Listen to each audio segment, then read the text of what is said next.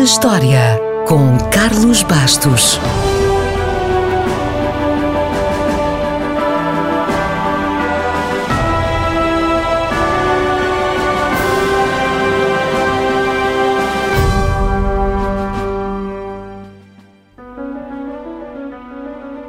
A 25 de janeiro de 1947 morria Al Capone, o gangster mais famoso da América. Mas ao contrário do que possa pensar, Al Capone não foi vítima de um ataque de um gangue rival. Ele morreu por causa de um derrame causado por uma pneumonia. Alphonse Gabriel Capone era filho de imigrantes italianos, um barbeiro e uma costureira, mas já nasceu em Nova York. Desde cedo se percebeu que não tinha um feitio fácil e abandonou a escola aos 12 anos depois de ter batido num professor.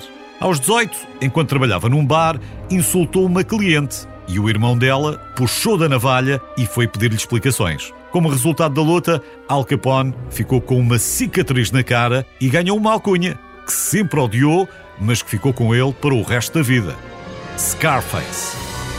Aos 21 anos, mudou-se para Chicago e rapidamente assumiu o controle de casas de jogo, boates e pistas de corrida.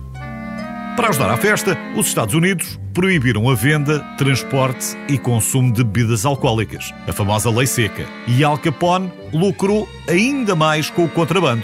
Em menos de nada, juntou aos seus negócios bares clandestinos, empresas de transporte e destilarias.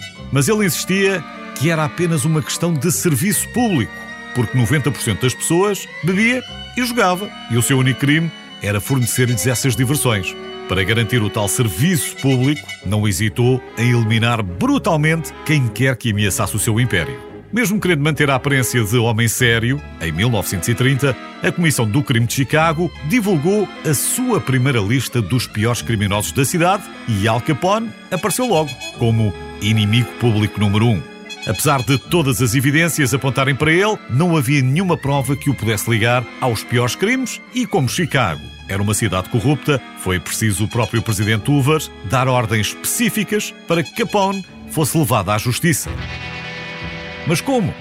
A resposta surgiu quando as autoridades perceberam que Capone nunca tinha apresentado uma única declaração de impostos. E foi assim que foi condenado, por fraude fiscal e não por assassinato, extorsão, contrabando ou qualquer outro crime mais violento. Mesmo assim, foi preciso trocar o júri a meio do julgamento porque estava subornado. Finalmente, foi condenado a 11 anos de cadeia. Passou por várias prisões, incluindo Alcatraz, até que, quase no final da pena, já sem saúde, Al Capone foi autorizado a passar os seus últimos dias em casa. Alfonso Capone, Al, para os amigos, morreu a 25 de janeiro de 1947, quatro dias depois de ter feito 48 anos.